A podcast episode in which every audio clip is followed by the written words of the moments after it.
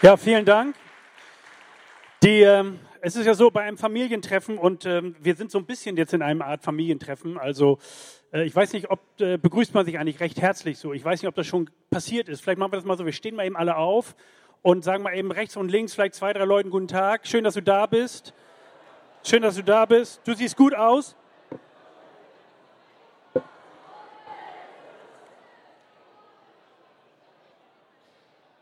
Ja, ja, das sieht schon ganz gut aus. Wunderbar. Dürft euch wieder setzen. Das ist ja, das ist ja so, wenn, äh, also manch einer kommt hier Jahre her. So, und dann, und dann denkt man, ja, das ist aber auch hier mein Platz, ich kenne die schon rechts und links neben mir und so. Aber mancher ist vielleicht noch gar nicht so lange hier oder mancher ist vielleicht sogar zum allerersten Mal hier, kann ja sein. Bist von jemand eingeladen worden und denkst, okay, ich gebe ihm eine Chance. Kann ja passieren. Und äh, hast dich auf den Weg gemacht, bis hierher gekommen, ist richtig cool. Toll, dass du da bist und ähm, vielleicht hast du zwei, drei Leute mehr jetzt kennengelernt und äh, hinterher kriegst du wahrscheinlich einen Kaffee, weil du einfach dich nett gerade begrüßt hast, Kaffee umsonst und äh, was zu trinken oder man geht noch essen oder so, keine Ahnung. Bei Familienfeiern weiß man nie, was passiert. Also ich weiß nicht, ob wie, wie deine, letzte, deine letzte Familienfeier ist. Also mancher sagt, oh, schlechtes Thema, der Tag ist gelaufen. Ne? Ein anderer sagt, oh ja, das war cool. Ne? Gerade wenn das vielleicht jüngere Leute sind, ja, meine Oma, die hat dann gleich ins Portemonnaie gegriffen, so wie bei der Kollekte und äh, äh, gleich einen Stein rausgeholt. Ne? Also manchmal ist das ja so. Man wird ja auch bestochen. Ist schon mal jemand bestochen worden von Großeltern? Ja. Wie viel? Okay. Äh, auch selbst in der letzten Reihe. Krass. Ähm, Familie ist aber auch echt ein, ein Schmerzthema, haben wir eben gerade gemerkt ich meine, das ist nicht, äh, äh das bewegt, weil, weil, weil diese Emotionen, diese Gefühle, die Gott in uns hineingelegt hat, das ist etwas, ähm, was er so gebaut hat, so hat er uns geschraubt, so hat er uns geschaffen. Und er selber in seinem Wort stellt sich ja immer wieder auch als Vater vor. Er ist ein Vater für seine Kinder. Und, äh, und, und er gibt damit uns so, so ein bisschen ein Verständnis, wie er empfindet. Und weil wir in einem Familiensetting groß geworden Also du hast in jedem Fall eine Mutter und einen Vater. Das gehört nun biologisch dazu, muss ich jetzt nicht weiter erklären, aber das ist eben so. Und du bist vielleicht selber schon jetzt Vater und Mutter. So, und äh, bist vielleicht sogar schon die nächste Stufe. Großeltern. Gibt es hier Großeltern unter uns? Mal melden? Ich melde mich auch, ja? Okay. Nicht schlecht. Also fühlt sich richtig gut an.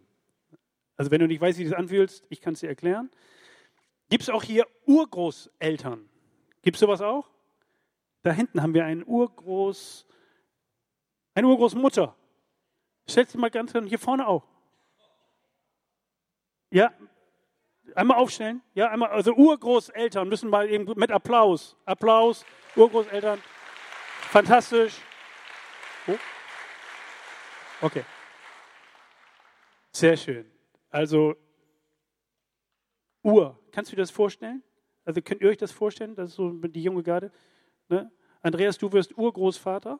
Boah, boah, musst du dir nicht vorstellen. Kann ich mir auch nicht vorstellen, aber irgendwie erwischt einen manchmal. Man kann da so manche, an manchen Sachen kann man was schrauben, an manchen überhaupt nicht. Ne? Das ist dann so. Aber Familie ist etwas, was auch in unserem, in unserem, äh, in, in, in den geistlichen Dimensionen, in einer äh, im Reich Gottes, im Königreich der Himmel. Das ist das, was Jesus deutlich macht. Und ähm, er sagt, ihr lieben Leute, ich bringe etwas ganz Neues hier. Es ist wie ein neuer, ein neuer Bund. Etwas, ich ich, ich schraube was ganz Neues zusammen und das nennt sich Familie Gottes. Und äh, wer zur Familie Gottes gehört, hat einen Vater, das ist Gott, und hat viele Geschwister. So, du sitzt also vielleicht also wenn du zur Familie Gottes gehörst, dann sind, sind wir also eigentlich alle jetzt ein bisschen verwandt, so, auch wenn du das gar nicht so möchtest. Aber es ist etwas ganz Interessantes. Und mh, hm, die Lebensform dieser Familie Gottes ist Gemeinde. Ist das, was wir hier sind. Ist, ist das, was wir hier, das ist einmal jetzt aus Steinen gebaut. Gut, das ist der Ort, der Versammlungsort, aber im geistlichen Sinne, und wir Menschen bestehen nicht, nicht nur aus Fleisch und Blut, ne, sondern der Mensch lebt auch vom Wort Gottes, ne? nicht nur von Schwarzwälder Kirschtorte, Becks und Fischbrötchen, sondern auch ne, das Wort Gottes, was in unsere Seele hineinkommt. Denn das erreicht nicht. Ne? Die Fischstäbchen, die gehen nicht in die Seele, ne? die gehen in den Bauch. Ne? Und äh, das, was wir lernen, geht in den Kopf. Ich habe das gestern gerade den Leuten auf der Straße erklärt, bei unserem Kirchenfest. Bei unserem Kirchenfest gestern auf dem Ansgari Kirchhof, ganz interessant, ganz toll, mit vielen internationalen Gemeinden. Die Familie Gottes ist international. Weltweit unterwegs. Milliarden von Menschen gehören zur Familie Gottes. Sie nennen sich Christen, weil das ist der Christus, dem wir folgen. Das ist der Sohn Gottes, Jesus. Und ähm, diese Familie ist riesengroß. Und sie wird sichtbar in der Gemeinschaft von Menschen, die Jesus nachfolgen, so wie wir hier. Nun denkst du, ja, Gemeinde, also Familie und dann noch so ein Thema, ideale Eltern, ach du Schande. Ich kann mir vorstellen, dass manche gar nicht gekommen ist, weil er das Thema gesehen hat. Ne? Weil er dachte, nee, das ist nichts für mich, das bin ich nicht, das will ich nicht, das habe ich nicht. Gedacht ist einfach diese, diese Überlegung, was macht eine, eine, eine Gemeinschaft, was macht die Familie Gottes aus? Und das ist etwas, was, ähm, was ich euch gerne heute nahebringen möchte. Es gibt ja nicht perfekte Eltern. Nobody is perfect, aber wir arbeiten dran. Und das ist einfach eine Nachricht, ähm, die wir auch in der Bibel finden. Und da gibt es ähm, einen Mann, der heißt Paulus. Bibelleser wissen, kennen den. Der hat den größten Part im Neuen Testament hat Lukas geschrieben. Lukas Evangelium und Apostelgeschichte, zwei Bücher, aber richtig dicke Bücher. Und viele, viele kleine Bücher hat der Paulus geschrieben. Und Paulus hat auf seinen Reisen einen jungen Mann kennengelernt, Timotheus. Und Paulus und Timotheus sind ein ganz tolles Bild für diese, ähm, die, die, diese, diese neue Beziehung, eine Elternschaft, Kindschaft, Verhältnis.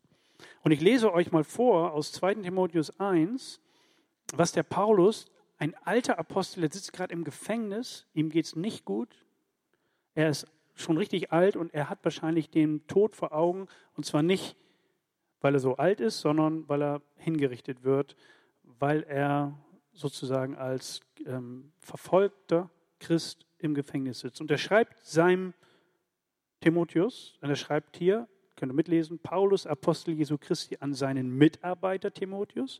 Ich schreibe dir als Apostel, der von Gott damit beauftragt ist, das Leben zu verkünden, das Gott selbst uns versprochen hat und das er uns durch Jesus Christus schenkt. Dir, Timotheus, mein geliebter Sohn, wünsche ich Gnade, Barmherzigkeit und Frieden von Gott, unserem Vater und von Jesus Christus, unserem Herrn. Jedes Mal, wenn ich bete, bei Tag und bei Nacht denke ich an dich und bin dann immer voll Dank gegenüber Gott, dem ich wie schon meine Vorfahren mit reinem Gewissen diene. Und wenn ich daran zurückdenke, wie du bei unserem Abschied geweint hast, sehne ich mich danach, dich wiederzusehen.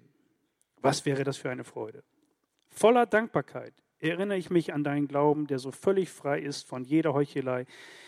Es ist derselbe Glaube, der bereits bei deiner Großmutter, Louis, das ist ein cooler Name für eine Großmutter, finde ich, Louis, und deine Mutter Eunike. Klingt nicht so cool, weiß nicht, heißt jemand Eunike? Das ist ein seltener Name. Ne? Klingt irgendwie, ich weiß nicht, anders. Aber ne, hier haben wir also auch die Familie, die leibliche Familie. Und dann der Glaube, der die beiden erfüllte, erfüllte auch dich. Davon bin ich überzeugt, ist dieser Glaube lebendig. In dir, Timotheus, ist der Glaube lebendig. Aus diesem Grund erinnere ich dich an die Gabe, die Gott dir in seiner Gnade geschenkt hat, als ich dir die Hände auflegte. Lass sie zur vollen Entfaltung kommen. Denn Gott hat uns nicht einen Geist der Ängstlichkeit gegeben, sondern den Geist der Kraft, der Liebe und der Besonnenheit. Bekenne dich aber ohne Scheu zu unserem Herrn und schäme dich auch nicht, zu mir zu stehen, nur weil ich ein Gefangener bin. Paulus sitzt im Knast und Timotheus ist vielleicht jemand, der auch so ein bisschen, hm, andere Christen sagen, Mensch, der ist im Gefängnis, dem, der hat auf ein Ding gedreht und das ist nicht so gut, ist nicht so brillant, ist nicht so genial. Schäme dich auch nicht zu mir zu stehen, nur weil ich ein Gefangener bin. Ich bin es ja um seinetwillen, also um Jesu willen. Sei vielmehr auch du bereit, für das Evangelium zu leiden. Gott wird dir die nötige Kraft geben.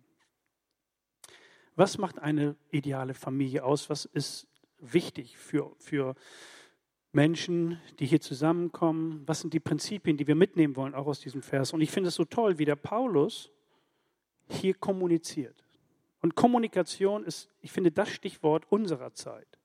Wir sind permanent am Kommunizieren. Selbst wenn wir laufen, gehen, irgendwo lang gehen, kommunizieren wir. So. Also ist nicht, manchmal auch nicht ungefährlich.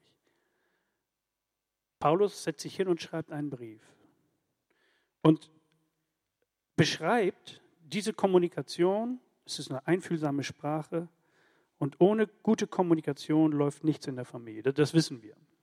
Manchmal kann man das so live erleben, irgendwo beim Einkaufen oder so, wie manchmal auch Eltern mit Kindern reden, wo man so denkt, meistens sind es kleine Kinder, drei, vier, fünf, sechs Jahre alt, und manchmal denkt man, oh, ey, wenn du so mit deinem Kind jetzt schon redest, in sechs Jahren, du kriegst so ein Feedback, ne, wie man in den Wald reinruft, so schallt es heraus. Gibt ja so dieses Sprichwort. Ne? Sage ich immer, ey, das ist nicht gut. Und der Paulus hier, der sagt zu dem Timotheus, ey, mein lieber Timotheus, mein geliebter Sohn, eine liebevolle Atmosphäre prägt eine gute Familie, eine liebevolle Atmosphäre. Mein geliebter Sohn, was wünscht er? Er wünscht Gnade, Barmherzigkeit und Frieden. Das ist die Atmosphäre. Und das gilt auch hier für Gemeinde. In dieser Gemeinde, in allen Gemeinden, wenn Christen zusammenkommen, eine liebevolle Atmosphäre. Daran arbeiten wir. Und diese Worte Gnade, Barmherzigkeit, Frieden und dann auch dieses Timotheus, mein geliebter Sohn, so diese, man merkt, hier ist jemand, man schätzt sich und man drückt es auch aus. Manchmal denkt man das nur und sagt es nicht. Der andere weiß es ja. Aber das ist wie in einer engen Beziehung. Man, man, man, man spricht es auch aus und damit gibt man ähm, einen Zuspruch. Mein geliebter Sohn. Das ist ja das, was Gott auch sagte. Bibelfachleute wissen das. Ne? Als Jesus getauft wurde, heißt es, öffnete sich der Himmel und Gott sagt, was sagt er? Das ist mein geliebter Sohn. Jesus brauchte diese Festigung, diese Bestätigung mein geliebter Sohn. Und das brauchen wir auch. Meine geliebte Tochter. Du bist meine geliebte Tochter. Du bist mein geliebter Sohn. Das ist der Geist, in dem wir hier zusammensitzen. Das ist nicht etwas, wo, wer bist du denn, wieso, sie und mit Abstand und, sondern es ist eine herzliche Atmosphäre. Gnade, Barmherzigkeit und Frieden. Das sind die Essenzen einer liebevollen Atmosphäre. Und dann schreibt er Dankbarkeit. Ich bin dankbar für dich. Und diese, diese Atmosphäre, die wünscht man sich natürlich in deiner eigentlichen Familie auch, äh, aber die wollen wir auch hier in dieser großen Familie Gottes auch leben. Und das ist die Grundeinstellung. Und wenn wir diesen Text hier weiter anschauen, dann sehen wir, wie Ermutigung und Bestätigung und Zuspruch kommt. Paulus schreibt aus diesem Grund, erinnere ich dich an die Gabe Gottes, denn er stellt fest, der Paulus sieht bei Timotheus eine etwas zaghafte Person. Ich weiß nicht, ob du auch so vom Typ her, wie du so bist, ob du so jemand bist, der so bist oder mehr so ein bisschen zaghaft. So, und der Timotheus war auch so ein zaghafter Typ eigentlich. Und ähm, vielleicht war er so, so von Natur aus so mehr so jemand, der ruhiger war und, und, und, und nicht gleich in der ersten Reihe sitzt, sondern mehr so hinten so vielleicht. Oder jemand war, der, der eher, ähm, wenn es laut wurde, sich zurückzog. Der Paulus hat das gespürt und deswegen hat er ihm in einem ersten Brief hat ihm einen Satz geschrieben und hat ihn ermutigt und hat gesagt, Timotheus, nur weil du jung bist, niemand verachte dich wegen deiner Jugend. 1 Timotheus 4, Vers 12. Niemand verachte dich wegen deiner Jugend. Du aber sei den Gläubigen ein Vorbild im Wort, im Wandel, in der Liebe, im Glauben, in der Reinheit. Er, er ermutigt ihn. Und das ist das, was wir wollen. Wir wollen ermutigen. Wir wollen Leuten sagen, ey, du bist ein Geschenk Gottes. Du bist die geliebte Tochter. Du bist der geliebte Sohn. Egal, was andere über dich sagen. Wir wollen dich ermutigen. Und das, das, das lesen wir hier, wie das der Paulus gegenüber dem Timotheus zum Ausdruck bringt. Und er bestätigt ihn auch. Er sagt, als ich dir die Hände auflegte, und das ist interessant, eine Handauflegung ist jetzt nicht nichts Magisches, aber ist ein geistliches Zeichen. Und in der Schrift, in der Bibel bedeutet Handauflegen die Übertragung von Autorität. Übertragung von Autorität. Das ist das, was wir vor 14 Tagen hatten hier. Mein Sohn Philipp, unser Sohn Philipp, war hier vorne, ist äh, für einen neuen, neuen Part, neuen Job hier in der Gemeinde in Sachen Innovation und äh, Inhalte, programmliche Inhalte in den Gottesdiensten eingesetzt worden und wurde mit Handauflegung hier gesegnet für diesen Dienst. Und hier wird Autorität gegeben. Das bedeutet, nicht der Älteste vom Alter her hat das Sagen, sondern der, der die Autorität bekommen hat.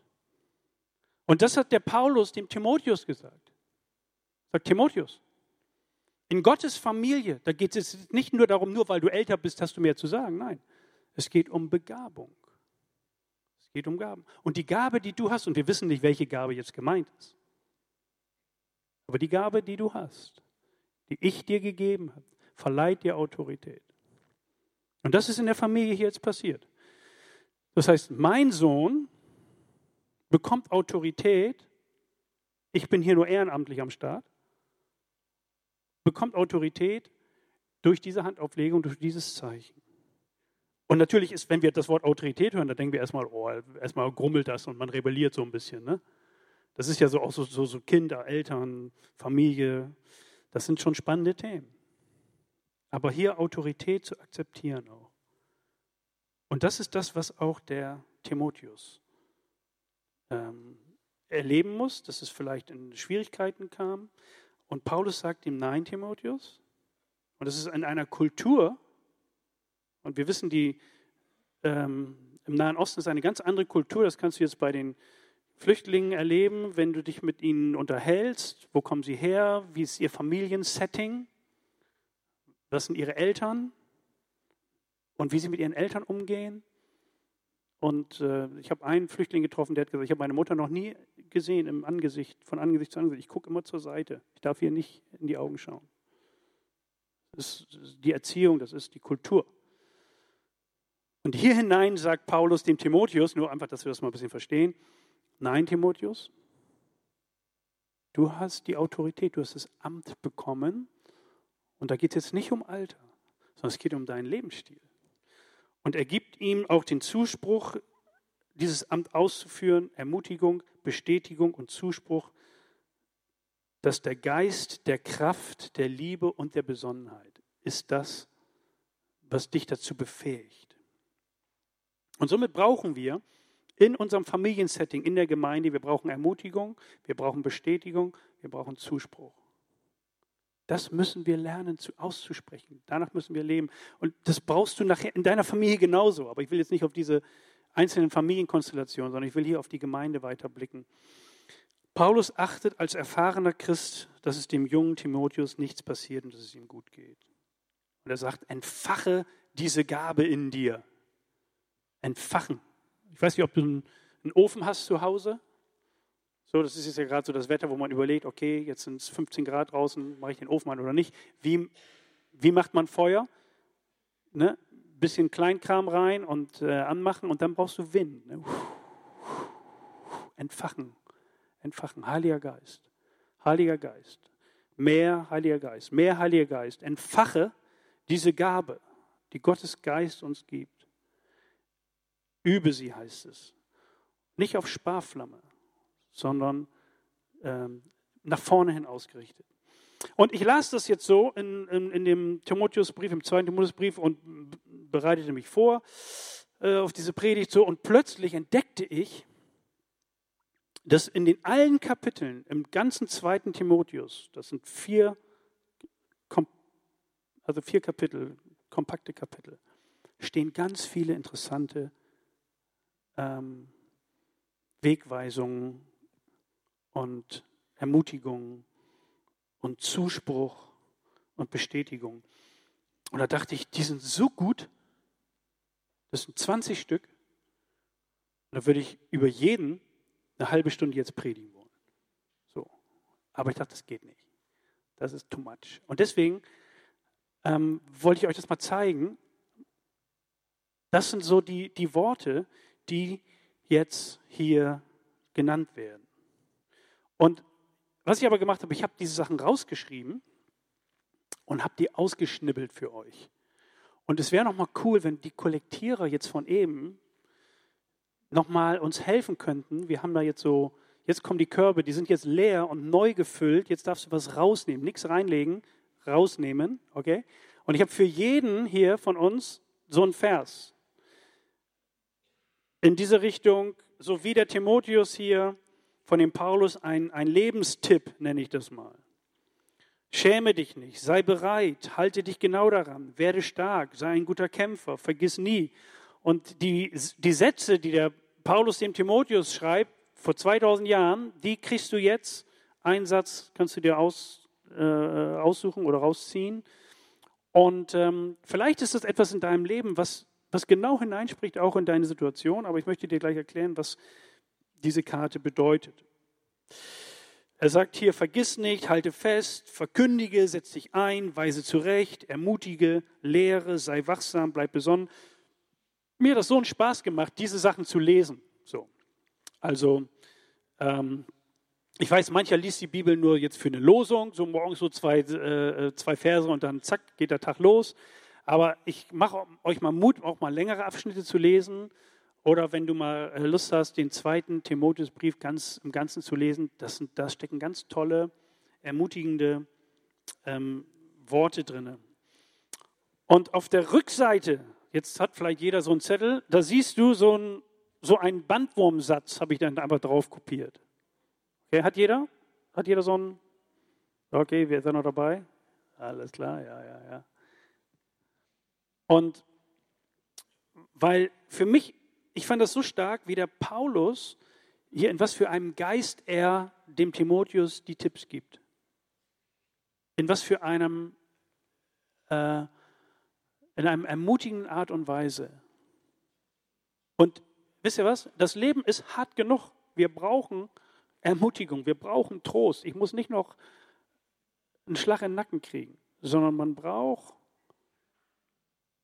die positiven Dinge. Und wenn wir das hier in unserem Familiensetting als Familie Gottes, so, das wäre cool, wenn das unser Stream ist, wenn das hier unsere Atmosphäre ist, wenn das in dieser liebevollen Atmosphäre passiert. Deswegen ist auf der Rückseite stehen diese, ist so ein Bandwurmsatz, vielleicht ist er gerade bei dir abgeschnitten, aber du kannst es vielleicht erkennen, in Gnade. Barmherzigkeit und Frieden von Gott, unserem Vater und von Jesus Christus, unserem Herrn, mit dem Geist, jetzt habe ich äh, äh, den anderen Vers mit eingepflegt, wie ihr seht, mit dem Geist der Kraft, der Liebe und der Besonnenheit. In diesem Geist, in dieser Atmosphäre wollen wir unser Miteinander leben.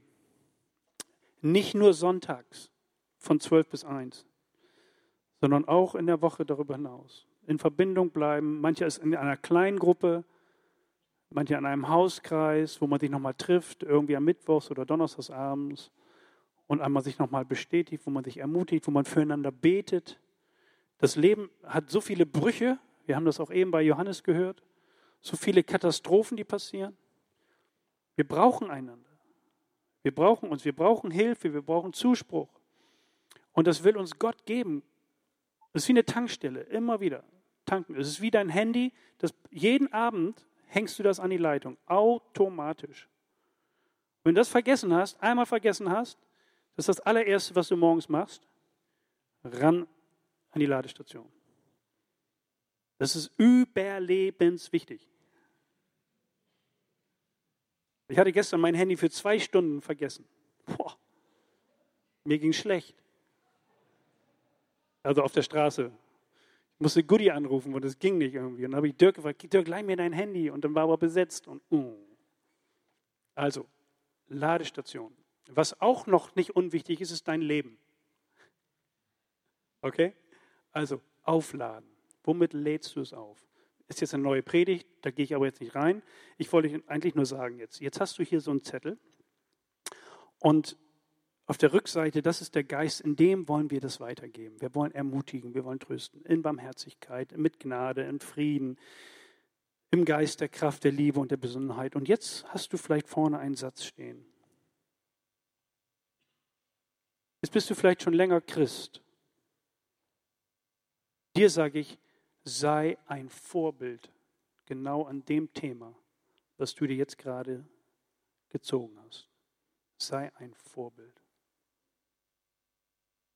Ihr wisst, wenn das Kind das Nutella-Messer ableckt, von wem hat das?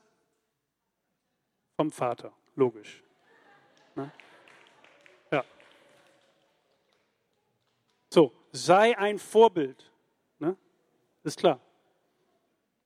Wenn du versuchst, mit einem dicken Lederball zehnmal den Ball hochzuhalten in der Stube, als Vater, brauchst du kaum aus dem Zimmer gehen, dann wird es klirren, ist klar. So. Also, sei ein Vorbild. Und dann sage ich dir, finde einen jungen Bruder oder eine junge Schwester, ich nenne das jetzt mal so, ganz positiv, einen jungen Christen, junge Christin aus der Gemeinde und ermutige sie auf dem Weg zu bleiben, vielleicht mit genau diesen Worten, die du gerade gezogen hast. Und fang an, für sie zu beten oder für ihn zu beten. Wäre das nicht cool? Guck mal, der Johannes hat eben in, in, in diesem seinem kleinen Lebensbericht Namen genannt. So. Das, das haben die vielleicht gar nicht gemerkt. In dem Sinne so. Aber es ist gut. Gott selber gibt seinem Sohn Bestätigung. Dem Jesus, der, wo man denkt, dem, der, der kann doch alles, wieso muss der auch noch bestätigt werden? Als geliebter Sohn. Und er weiß, wie wichtig das ist. Bestätigung ist so wichtig. Wir brauchen Zuspruch, wir brauchen Ermutigung, wir brauchen Bestätigung. Für die Jungen, wenn du jetzt hier schon ein bisschen jünger dabei bist ähm, und ähm, denkst, okay, was heißt das jetzt zu bedeuten, kann das eine Zielvorgabe sein. Wenn du so ein Timotheus bist oder eine Timothea, ich weiß nicht, ob es sie gibt hier, Timotheas, ne, sind die Mädels, die weiblichen Timotheus sind Timotheas, ähm, dann würde ich sagen, ey, lebe diesen Vers. Lebe diesen Vers. Kleb dir den irgendwo ans Spiegel oder auf dein Handy oder irgendwo, wo du oft hinguckst. Und suche nach jemandem, der das lebt. Hier bei uns. Ich habe das eben auch im 10 Uhr Gottesdienst gesagt. Ihr lieben ältere Geschwister, da hatten wir bestimmt zehn Urgroßväter und Mütter. Ich sage, die jüngeren Geschwister gucken, schauen euch das an. Schauen sich euch an und es braucht Vorbilder. Finde jemand, der das lebt. Und bitte ihn für dich zu beten. Und hier kommt das, was Frank uns eben erklärt hat mit diesem Kärtchen. Wir, wir möchten das auch ganz praktisch machen. Es soll eine Anregung für dich sein, ein Ziel für dich sein, aber auch etwas sein, ja, wir hängen hier zusammen drin. Und als letzten Gedanken, als letzter Gedanke, weißt du, du kannst Geschichte schreiben. Du kannst Geschichte schreiben im Königreich der Himmel für einen Menschen. Weißt du, irgendwann gibt hier jeder von uns, wie man so schön sagt, den Löffel ab. Irgendwann ist Schluss. Der Paulus war kurz vor seinem Tod. Und er gibt das an dem Timotheus weiter. Und Timotheus gibt es wiederum weiter. Und somit ist es ein Schneeballsystem.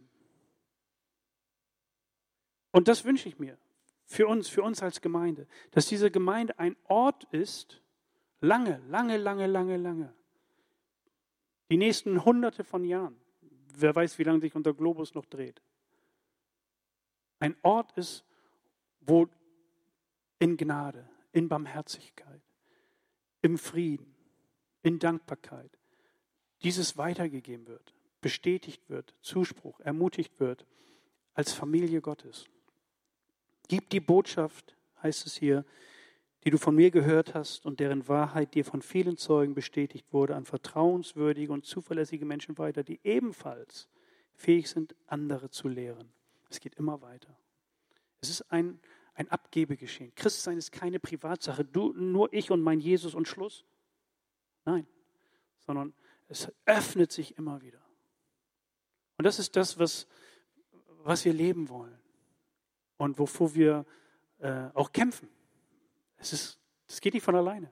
Das ist nicht Friede vor der Eierkuchen, sondern wir müssen uns nach dem ausstrecken. Wie der Paulus dem Timotheus sagt und sagt, hey Timotheus, komm, du hast diese Gabe, du hast den Geist, geh voran, sei mutig, mit Kraft, mit Liebe, mit Besonnenheit.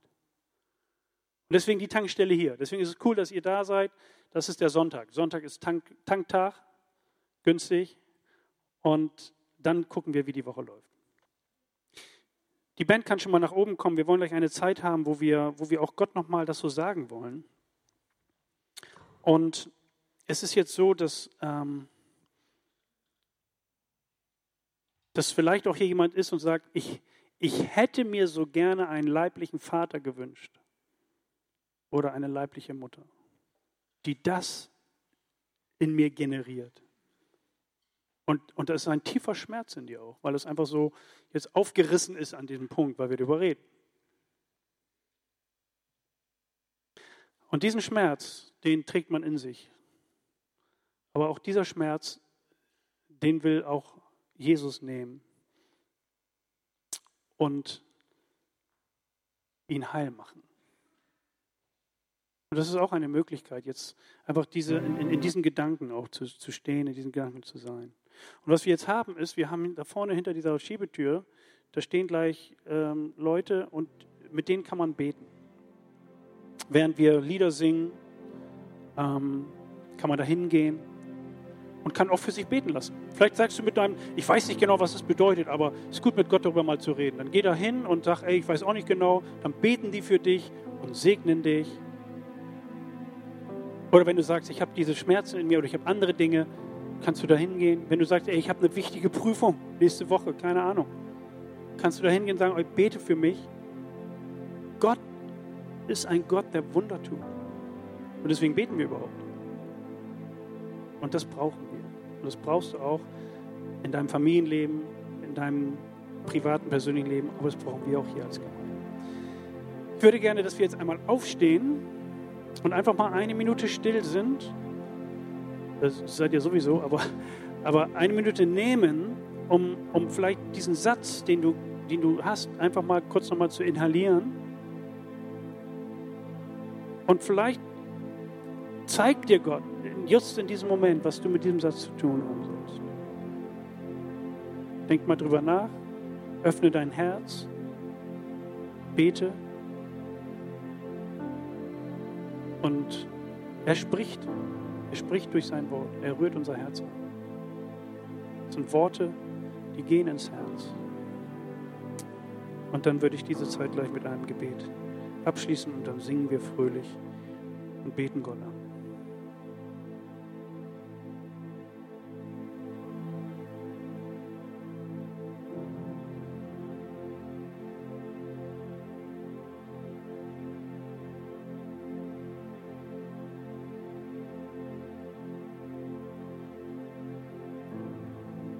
Herr Jesus Christus, wir, wir sind begeistert, dass du gekommen bist, Mensch geworden bist. Du weißt, wie sich das anfühlt hier.